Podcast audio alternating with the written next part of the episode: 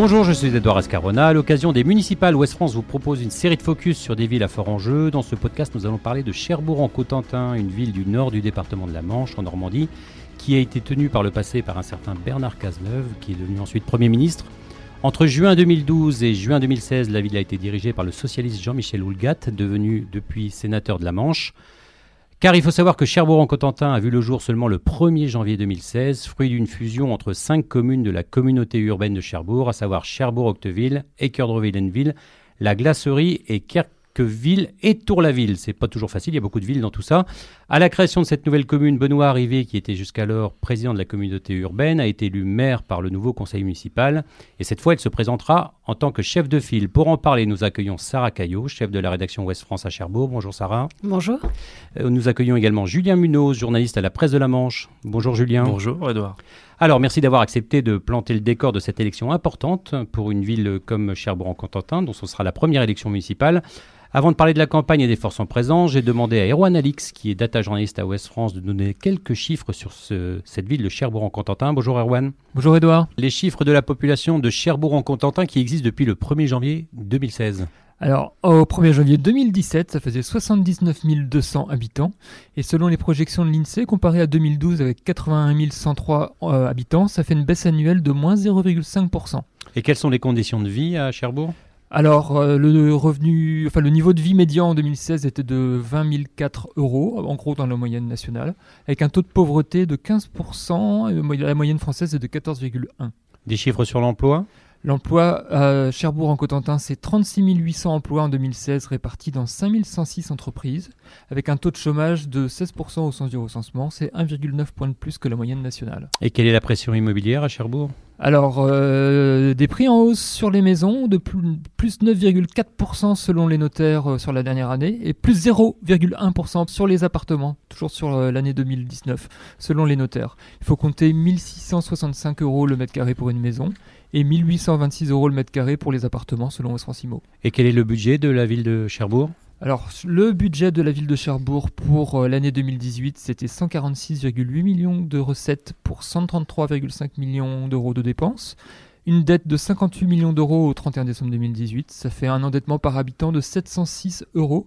C'est beaucoup moins que la, la, moyenne des villes de 50 000 à 100 000 habitants, qui est de 1384 euros par habitant. Un mot sur les transports? Alors les transports à Cherbourg, c'est principalement le port de Cherbourg, qui est un, équipement euh, de pointe. C'est le premier port vers l'Irlande, avec 30 000 camions par an, et ça pourrait lui permettre à Cherbourg de bien traverser le Brexit. Il y a également des croisières avec 55 escales en 2019, ce qui représente 80 000 passagers, et on n'y pense pas, mais aussi 35 000 membres d'équipage qui euh, s'arrêtaient avec ces bateaux-là. Alors seulement, il y en a 25 prévus en 2020, donc c'est un virage qu'il va falloir euh, négocier. Des personnalités qui sont nées à Cherbourg? Alors une cinquantaine de personnalités liées aux différentes communes qui, dans l'histoire, ont fini par euh, constituer Cherbourg en Cotentin. C'est pas énorme, mais il y a du beau monde. Hein. Roland Barthes, Jean Marais, Jacques Roussel, le papa des Shadocks, la chanteuse Françoise Breu. Alors on a coutume de dire qu'il pleut beaucoup à Cherbourg, c'est le cas? Euh, oui, c'est vrai. Il y a 149 jours de pluie par an en moyenne, en plus avec un taux de précipitation assez important. Mais il y a quand même 1823 heures de soleil. Pour terminer, rappeler les élections. Alors c'est un peu compliqué hein, entre 2014 et, 2019, enfin 2020. Euh, il y a eu pas mal de changements. Oui, tout à fait. Alors en 2016, avec la création de Charbourg-Contentin, Benoît Arrivé, PS, a été élu, mais par les conseillers municipaux. Donc le dernier scrutin municipal, c'était le second tour de 2014. Il y avait une participation de 55,25%. Et c'est Jean-Michel Houlgat de l'Union de la gauche qui l'avait remporté avec 51,8% des voix, devant David Marguerite de l'UMP avec 48,19%. Et aux dernières européennes aux européennes, une participation assez faible de 47,53%. La République en marche est arrivée en tête avec 20,91% des voix. Le Rassemblement national était juste derrière à 20,26% et Europe Écologie Les Verts avec 12,75%. Merci Erwan. Sarah Caillot, Cherbourg en Cotentin. Les Cherbourgeois s'habituent à cette appellation? Euh, oui, je pense que les, gens s'habituent. Euh, après, ils restent toujours très attachés euh, à leur ancienne commune. mais je pense qu'ils ont conscience que ça a permis d'apporter des grands projets à la ville, au niveau culturel aussi. Ça, avoir une ville moyenne permet de, développer un peu plus les, projets, les événements. et ça, je pense que les gens en ont, relativement conscience. Julien Munoz, c'était indispensable que Cherbourg se ces communes s'associent Cherbourg est placé tout au bout euh, de sa presqu'île. Euh, Aujourd'hui, elle est la quatrième, ville de Normandie. Ce rapprochement a été jugé euh, indispensable localement pour pouvoir lutter avec Caen, avec Rouen, avec Le Havre. Aujourd'hui, on voit les premiers effets, c'est-à-dire que le chômage a largement baissé depuis 4 ans. On est passé de à peu près 12% à 7% sur la zone. Les grands employeurs ont retrouvé aussi une activité extrêmement forte. Je pense à, je pense à Naval Group, par exemple, qui a, qui, il y a, en 2015, souffrait économiquement, avait du mal à lancer le Barracuda. Aujourd'hui, il y a un vrai renouvellement. Euh, ils ont signé un contrat en 2016 avec l'Australie qui est de 37 milliards d'euros et euh, pour 12 sous-marins. Aujourd'hui, Naval Group embauche 300 personnes par an. Il y a quelques années, les constructions mécaniques de Normandie, les CMN, comme on les appelle à Cherbourg, souffraient terriblement. On, a connu au CMN de longues périodes de, chômage partiel, faute de plan de charge. Sur la dernière décennie, ils viennent de signer deux contrats historiques, un avec le Mozambique, l'autre avec l'Arabie Saoudite. L'entreprise emploie plus de 300 personnes, a un plan de charge sur trois ans et peut espérer encore continuer à, gagner à l'export. Donc on le voit, sur le plan économique, c'est sans doute une, décision pertinente, mais sur le plan euh, de la vie de tous les jours, euh, alors euh, Cherbourg en Cotentin, c'est un ensemble urbain, Sarah, qui est situé dans un environnement naturel assez exceptionnel quand même. Oui, Cherbourg, c'est une ville qui est, où il fait plutôt bon vivre, il y a une qualité de vie indéniable avec des prix dans l'immobilier qui sont très raisonnable.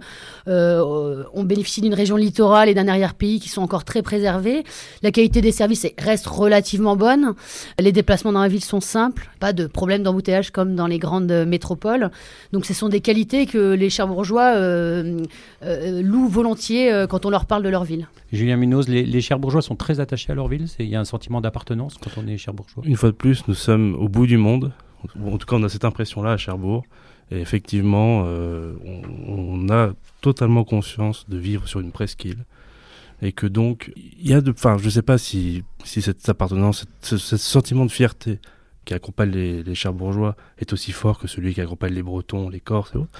Mais aujourd'hui, on sent qu'il y a une dynamique pour la préservation et la protection et la dynamique du territoire. Alors les difficultés, euh, Sarah, quand on est au bout du, du bout, comme, comme dit Julien, c'est que sur l'offre euh, culturelle peut-être, ou sur euh, ne serait-ce que l'accessibilité, c'est pas forcément simple. Oui, c'est on va dire, pourrait dire le gros point noir de la ville, c'est son isolement géographique, d'autant que le réseau ferroviaire est, plutôt en souffrance. Euh, L'aéroport le, plus proche est celui de Caen, avec euh, pas forcément une offre euh, très élargie. Euh, et puis le, réseau routier a des, il y a des améliorations à apporter au réseau routier. Donc c'est vrai que l'isolement géographique, c'est peut-être le gros point noir, et c'est ce qui freine aussi certaines entreprises à venir dans le Cotentin. Julien, c'est Erwan l'a dit dans, dans les chiffres en introduction, c'est aussi une, ville qui vit au rythme du port. Absolument. Euh, Cherbourg reste un port militaire historique depuis Bonaparte. La, la, base navale reste un employeur important. On sait que ce n'est plus le port d'attache que ça a pu être avant, comme Toulon ou Brest le sont restés. Mais ça reste un élément important du, de, de la ville. Une nouveauté ces dernières années, c'est l'installation de LM Wind Power sur le port de Cherbourg. Euh, Aujourd'hui, à Cherbourg, on construit les plus grandes pales d'éoliennes au monde, plus de 109 mètres. Euh, c'est un nouveau marché qui s'ouvre euh, sur un territoire communément rattaché au nucléaire depuis plusieurs décennies. Et ça, c'est peut-être, euh, en termes d'image, vu de l'extérieur, c'est peut-être un peu ce qu'on qu a coutume d'entendre. C'est, oh, mais Cherbourg, c'est pas très loin de la centrale, c'est pas très loin du futur EPR, s'il voit le jour. Euh, Absolument. D'autant plus que l'actualité, euh, ces derniers mois, est largement liée à l'EPR quand on parle de, le, du Cotentin, en général. Mais euh, il y a une volonté chez les élus de tous bords, municipaux, départementaux, régionaux, de s'inscrire dans un mix énergétique de continuer vers le nucléaire, mais de le dépasser pour développer l'éolien, développer l'hydrolien. C'est un petit peu plus compliqué sur l'hydrolien que sur l'éolien. Mais sur l'éolien, les premiers résultats arrivent. À court terme, et les Wind Power euh, em em emploiera 500 personnes, peut-être bientôt plus si d'autres marchés s'ouvrent. Donc, de ce point de vue-là, il y a un vrai optimisme. Alors, Marie Gandon, qui est journaliste à la rédaction de euh, Ouest France à Cherbourg, et puis vous-même, Julien, vous êtes allé dans les rues de Cherbourg pour demander aux habitants s'ils connaissaient déjà le nom de leur maire et ce qu'ils pensaient de son action. On écoute et on en parle juste après. Connaissez-vous euh, le nom du maire de Cherbourg? Oui, c'est Monsieur Benoît Arrivé. Oui, Benoît Arrivé. Oui, Monsieur Benoît Arrivé. C'est Monsieur Benoît Arrivé. Que pensez-vous de son bilan? Je pense qu'il est euh, inactif pour le développement économique, culturel, sportif, euh, pour le centre-ville de Cherbourg. Et quel est selon vous l'atout principal de Cherbourg et son plus gros inconvénient? L'atout principal pour moi, c'est euh, c'est une ville quand même qui est devenue très agréable. Euh, il y a quand même des emplois, même s'il y a eu une perte énorme depuis une vingtaine d'années. On a des grosses industries. Ce qui manque, le, le, comment dire, à Cherbourg, c'est le comment dire. Euh, bon, géographiquement, on est quand même tout au bout de comment de, du département, et en plus, il n'y a pas assez de comment d'emplois pour les femmes. L'atout principal de Cherbourg, c'est son port. Son plus gros inconvénient, c'est que je trouve qu'il n'y a pas c'est pas assez développé, on va dire, quand il y a des escales, etc. Tout, il n'y a pas assez d'activité dans le centre-ville. L'atout principal pour moi, pour Cherbourg, c'est que la vie est bien plus douce à Cherbourg, mais son inconvénient est que nous sommes au bout du bout avec un centre-ville de plus en plus déserté. Les avantages, c'est que c'est un port militaire, c'est une, une ville tranquille, où il fait bon vivre, mais le regret, c'est qu'on est quand même assez loin de tout, avec notamment un service ferroviaire qui est vraiment très mauvais. L'avantage, c'est que Cherbourg, c'est sympa, c'est calme, c'est le petit coin. Et les inconvénients, stationnement. Et niveau des croisières, j'envisagerais que les magasins ouvrent au moins un peu quand les croisières arrivent. Je pense que ça ferait bouger un peu Cherbourg. Et si vous étiez élu maire, quelle serait votre première décision?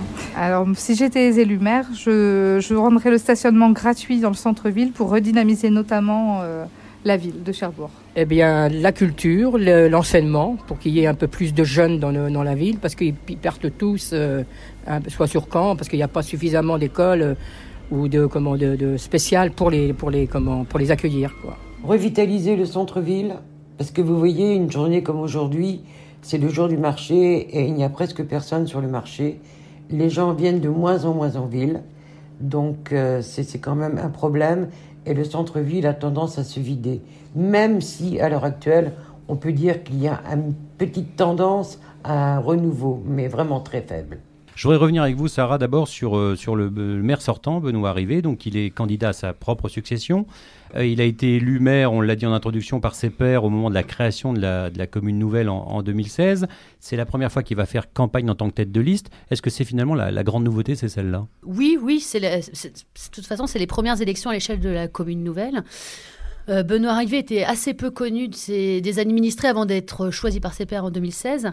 Euh, il est pourtant, pourtant, ça fait depuis très longtemps qu'il fait de la politique, mais il jamais été, euh, présenté, il ne s'est jamais présenté en tête de liste à une élection.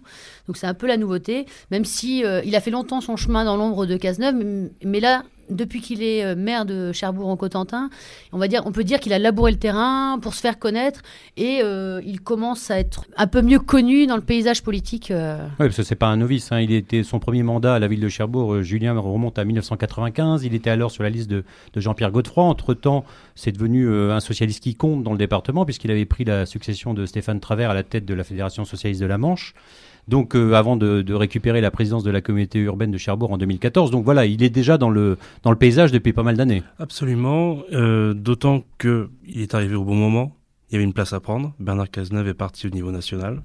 Bernard Cazeneuve, ça a été l'homme clé du territoire pendant 20 ans à Cherbourg en Cotentin. On peut même parler du Cotentin. Euh, maintenant, il a un destin national. Sa grande force euh, politique, à Benoît Arrivé, selon moi, c'est d'avoir su saisir l'occasion de réunir les communes, les communes euh, déléguées. C'est un vieux. Ça devait pas être simple de faire travailler tout le monde ensemble. C'est un vieux rêve de Jean-Pierre de Jean-Pierre Godefroy, puis de Jean-Pierre Godefroy avec Bernard Cazeneuve. Il n'avait pas réussi à aller au bout. Cette fois-ci, lui est arrivé parce qu'il a senti que dans un contexte de baisse des dotations, de renouvellement des élus en place, certains arrivaient au, au, à l'âge euh, critique, il y avait une porte qui trouverait. C'était le moment et il a su saisir ce moment. Alors vous avez cité son nom, Bernard Cazeneuve, qui est, qui est devenu effectivement entre-temps Premier ministre. Est-ce qu'aujourd'hui il est toujours dans le panorama politique cherbourgeois ou est-ce qu'il est un peu retiré de, de la vie locale? C'est une figure dont on parle beaucoup mais qu'on voit peu.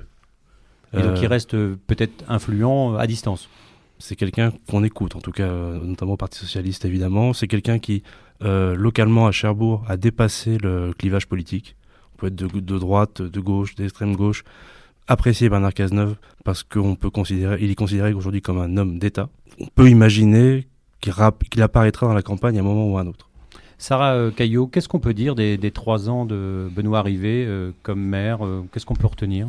Alors c'est difficile de tirer un, un, un, bilan après un demi-mandat. Euh, on peut tout, toutefois mettre au crédit de Benoît Rivet une politique volontaire sur la revitalisation du centre-ville. Euh, et euh, la réouverture de commerce, qu'il y avait un taux de vacances qui était assez important quand il est arrivé. Donc ils ont quand même fait une politique volontariste. Euh, on peut dire aussi que la bonne santé économique de la ville, euh, avec le lancement de grands projets immobiliers, euh, a permis d'avoir des, marges de manœuvre plus intéressantes. Ils ont lancé des grands projets immobiliers. Euh, ils sont en train de redessiner la ville. C'est ce qu'avait commencé Bernard Cazeneuve, qu'ils Il reste encore des choses à faire. On, peut parler notamment de la réhabilitation du quai d'Automne Collins, qui, restera le prochain grand projet euh, pour le prochain mandat, mais qui, que, Benoît Rivet a commencé à initier avec la démolition de l'ancien hôtel Mercure à côté de la Cité de la mer. L'ancienne cité coloniale aussi? Voilà, qui est en train d'être, euh, voilà, c'est en train de, de, de, se construire et normalement c'est pour l'école, l'école des beaux arts aussi, non? L'école des beaux arts a été démolie. Euh, voilà, ils sont en train de redessiner la ville et euh, ils veulent, on va dire, élargir le centre-ville, donc aménager les quartiers autour du centre-ville. Voilà. Julien, votre sentiment sur ces trois années à la tête de la ville Vous avez l'impression que il a essayé de, de, de s'inscrire dans une continuité ou d'impulser des, des projets? Absolument. Le, le mandat politique qui lui était donné euh, dépendait aussi des résultats de 2014. C'est-à-dire que plusieurs, euh, plusieurs projets ont été lancés dans chaque commune déléguée et l'enjeu de ce mandat, c'était de les réaliser. Aujourd'hui, ils estiment à 90% à peu près les, les nombres de projets dans les programmes est réalisé. Ce qui est intéressant, je pense qu'il se heurte aujourd'hui à une seule difficulté principale au niveau du, du bilan. Il a fixé une volonté de, de faire revenir les ménages dans le centre-ville. Aujourd'hui, Cherbourg souffre de la concurrence de Douve-d'Yvette, euh, Les euh, La Hague, euh, et la réalité des chiffres lui donne aujourd'hui tort, puisque lors des les derniers chiffres de l'INSEE parus montrent une perte d'habitants de 2000 habitants, de 2000 Cherbourgeois, pardon, donc, donc il va falloir refaire revenir des, des habitants euh, c'est l'enjeu dans le cœur de la ville. C'est l'enjeu. Alors euh, la ville espère profiter dans les prochaines années de la taxe, la suppression de la taxe d'habitation, comme prévu lors de la fusion des cinq communes. Euh, les taux vont continuer de s'aligner sur les plus bas des anciennes villes, en l'occurrence de Carqueville, pour être un peu plus attractifs. Alors euh, justement, on va, avant d'élargir aux concurrents que, Benoît Rivet va trouver sur sa route, rappeler quand même que c'est un socialiste, on l'a dit en introduction, qui revendique cette appartenance. Mais est-ce qu'il fera campagne sous, l'appellation Parti socialiste? Parce qu'on ne peut pas dire que ce soit une, étiquette très à la mode. Aujourd'hui, il fait campagne euh, sous le slogan Passion commune. Euh, il a l'investiture du Parti socialiste qu'il a demandé.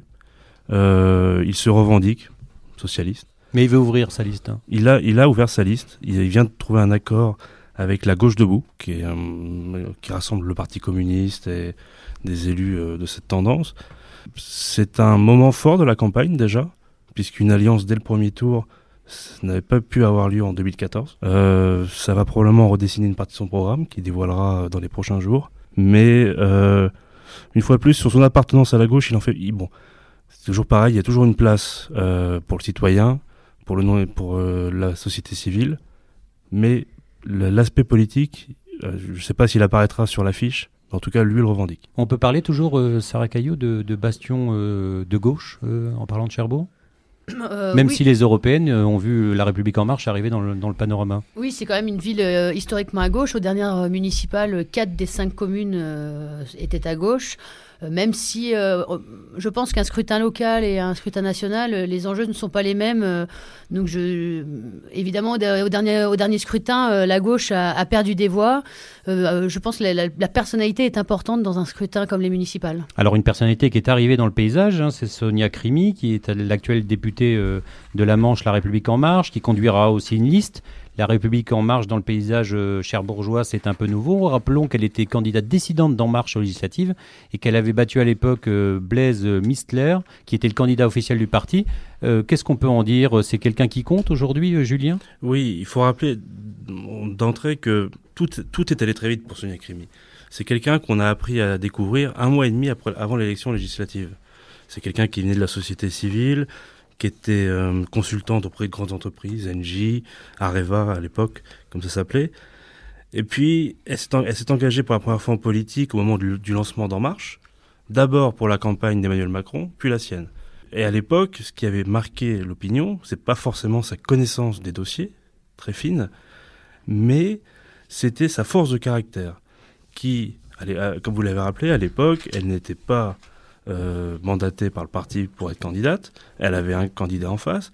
Le candidat avait été candidat avant sur des listes droites. Elle se revendiquait, et se revendique toujours d'ailleurs, comme femme de gauche. Et elle s'est imposée finalement grâce aux voix de la droite au second tour, avec plus de 60%, parce qu'elle a su convaincre qu'elle pouvait mener cette circonscription et proposer une nouveauté, un nouveau regard sur cette circonscription. Alors on l'a vu aux, européennes, je le rappelle, euh, la République en marche a obtenu 20% des voix devant le, Rassemblement national qui était à peu près au, même niveau. Elle est soutenue par le maire de Kirkeville, hein, le maire délégué de Kirkeville, Jean-Michel Mage. C'est un soutien qui compte, Julien? C'est un soutien qui renforce sa candidature. Euh, ce n'est pas quelqu'un qui aujourd'hui est, est, entouré par beaucoup de gens euh, connus du grand public. Euh, en tout cas, beaucoup moins d'ailleurs qu'à l'époque du, de la législative, où là, il y avait plusieurs grands patrons autour d'elle. Cette fois-ci, euh, effectivement, Jean-Michel Mage sera numéro 2 sur sa liste. C'est quelqu'un d'extrêmement important. Euh, c'est quelqu'un aussi de, de sobre.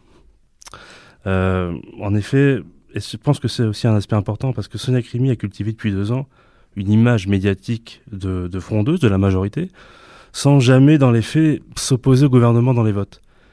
Il y a une part de en même temps, comme on dit, euh, qui dérange les chers bourgeois. elle est jugée par beaucoup double entre ce qu'elle dit et ce qu'elle fait, entre ce qu'elle dit à Paris et ce qu'elle dit à Cherbourg. Une personnalité comme Jean-Michel Mage stabilise une candidature, de mon point de vue. Sarah Caillot, a fait euh, campagne, on la voit beaucoup, elle est très présente à Cherbourg Oui, elle est très présente sur le terrain, c'est un peu sa force, elle est plutôt euh, bien accueillie, euh, elle, a, le contact facile, les gens apprécient cette, cette, cette proximité. je pense que c'est son atout, c'est un atout important. Alors dans les autres candidats, il y a David Marguerite, le candidat Les Républicains, qui est conseiller municipal, vice-président en charge de la formation de l'apprentissage à la région Normandie. Il a été battu de peu en 2014, hein, Julien. Quelles sont ses chances cette fois? Elles sont, importantes. Elles sont importantes. Euh, on ne sait pas dans quelle mesure l'élection à l'échelle de la commune nouvelle va changer, euh, les orientations politiques, va avoir quelles conséquences va avoir? C'est aujourd'hui quelqu'un qui, euh, aux élections locales, a toujours perdu. Pourquoi ne perd-il pas cette fois-ci? Eh bien, parce qu'il a gagné en, Normandie, en pour la Normandie, qu'il est le vice-président d'Hervé Morin à la formation et à l'apprentissage, un poste qui s'est largement développé depuis trois ans.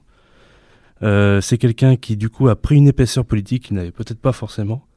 Et surtout, à droite, c'est quelqu'un qui longtemps était jugé clivant par l'ancienne garde, les Jean-François Legrand euh, et autres, alors qu'aujourd'hui, il s'est un petit peu recentré politiquement et on sent qu'il il est plus fort qu'il l'était il, y a six ans. Alors Sarah Caillot, euh, on l'a cité, Benoît Arrivé, Sonia Crimi, David Marguerite. Vous avez l'impression que l'élection va se jouer à trois avec une perspective peut-être de, triangulaire au second tour?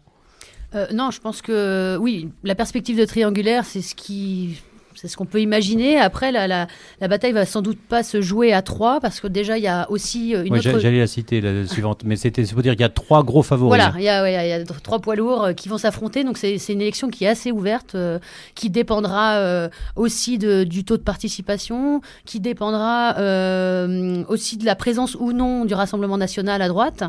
à cette heure, il n'y a, a, pas de liste déclarée, mais bon, on voit qu'il y a, y a quand même un, un réservoir de voix pour le Rassemblement à Cherbourg. Oui, oui, tout à fait.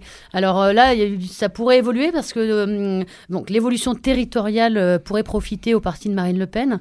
depuis plusieurs mois, il y avait Jean-Jacques Noël, délégué départemental, répétait qu'il serait candidat. Visiblement, il, aurait, quitterait peut-être le navire. Donc à voir si il y aurait notre personnalité pour prendre sa place, pour mener une liste, et si cette personnalité arrivera à réunir 55 noms, ce qui n'est pas une mince affaire, même si au niveau avec l'élargissement, la commune nouvelle euh, euh, ça semble beaucoup plus, euh, beaucoup plus faisable qu'auparavant. on, peut rappeler aussi qu'en 2014, le Front National à l'époque n'avait pas réussi à monter de liste. 55 noms, c'est difficile au niveau local à trouver. Hein. C'est vrai, mais sur une ville de 80 000 habitants. Avec la parité. C'est vrai. Et il y a également une liste qui, n'a pas de, chef de file à cette heure, qui s'appelle, enfin, qui sera une coopération citoyenne, un mouvement qui unit plusieurs forces de gauche, écologie, génération S, la France insoumise, citoyens non encartés. Il euh, y aura cette liste-là, euh, Julien? C'est une liste qui semble dans l'air du temps, pause gilet jaune où, où le, le, citoyen est consulté à la base. Aujourd'hui, aucune idée qui sort, qui sera présentée, ne sera pas votée en amont par les membres de cette coopérative. C'est une liste qui avance bien. Ils ont dévoilé les 12 premiers noms la semaine dernière.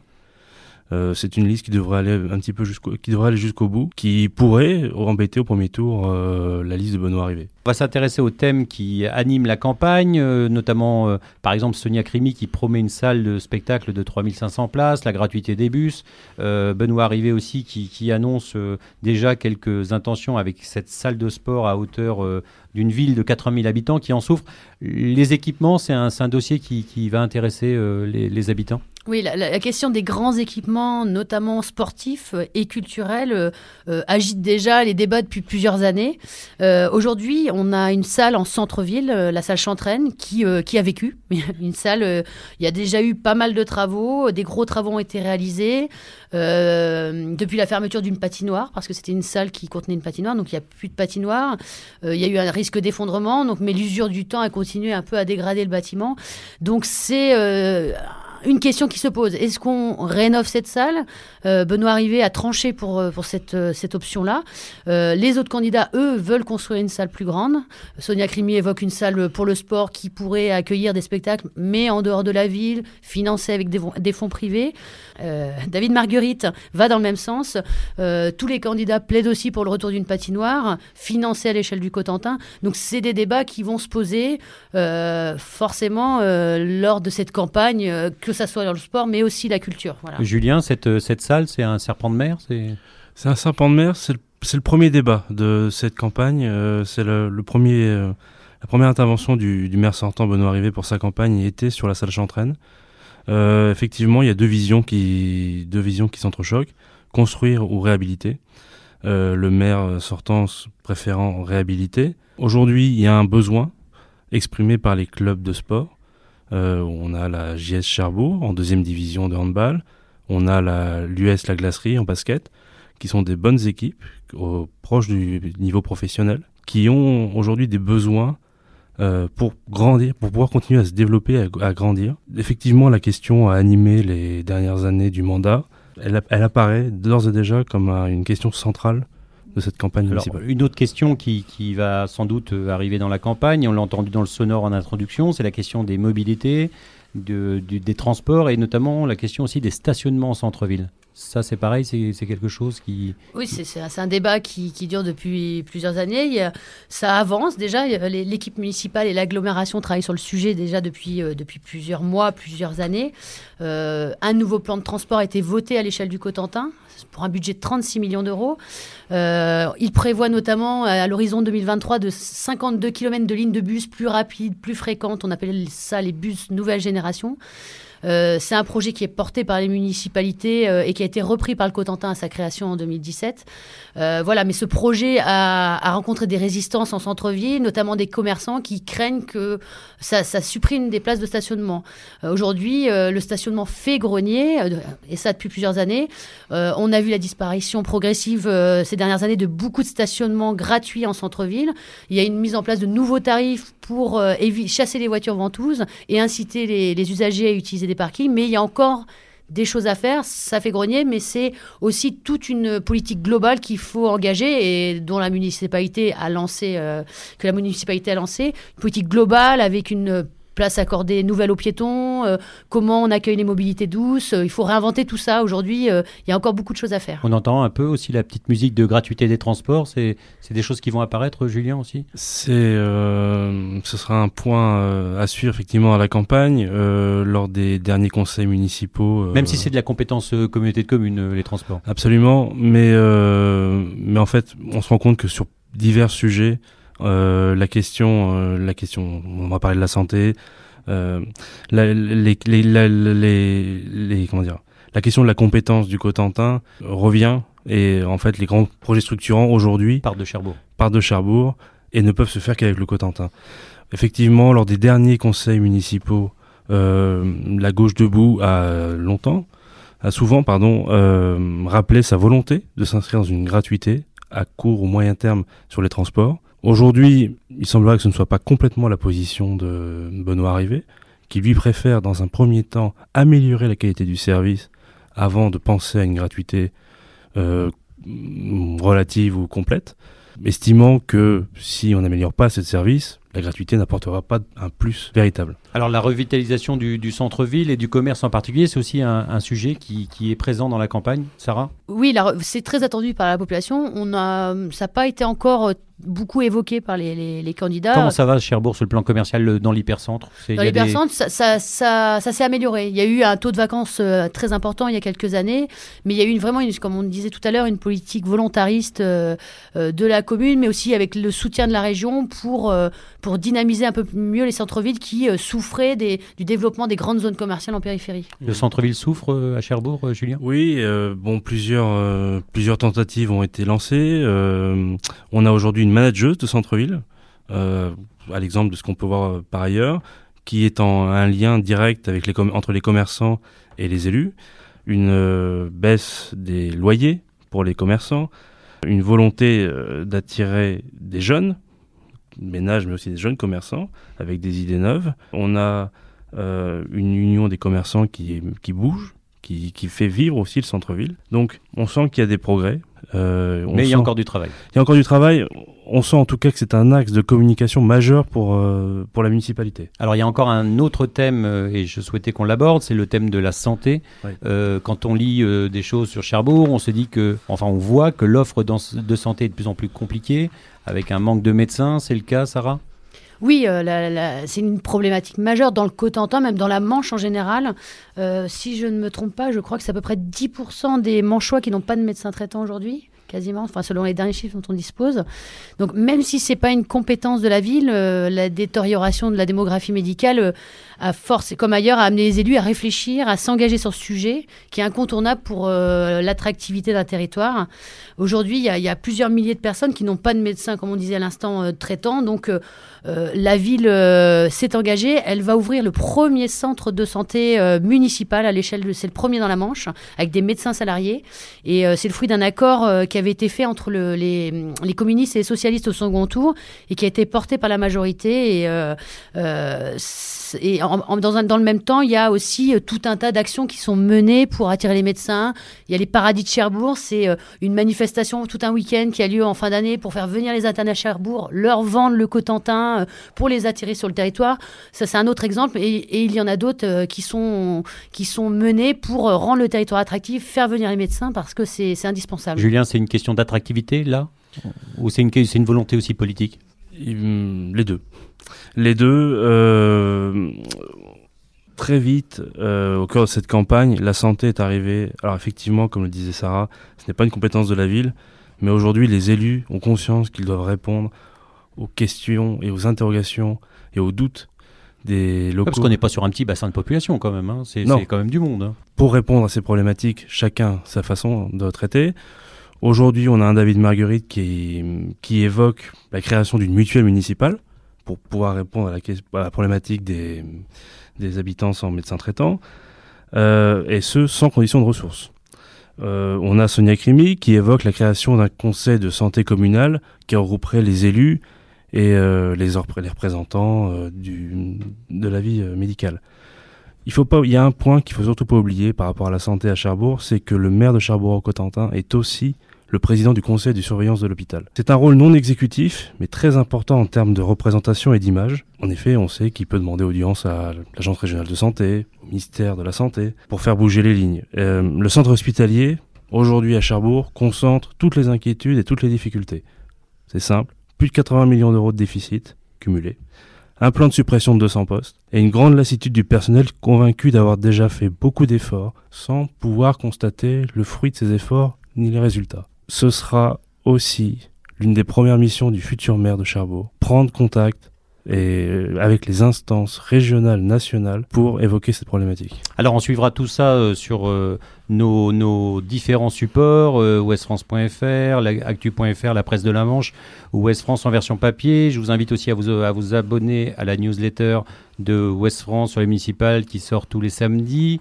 Euh, il y avait plein d'autres thèmes hein, qu'on aurait pu aborder, notamment la question de la gouvernance de, de- de la communauté urbaine. On verra ça dans vos colonnes, mesdames, messieurs. Je vous remercie encore et puis on se dit à très bientôt. Retrouvez cet épisode ainsi que nos autres productions sur le mur des podcasts et aussi sur notre application Ouest France. N'hésitez pas à nous mettre 5 étoiles si vous avez aimé ce programme.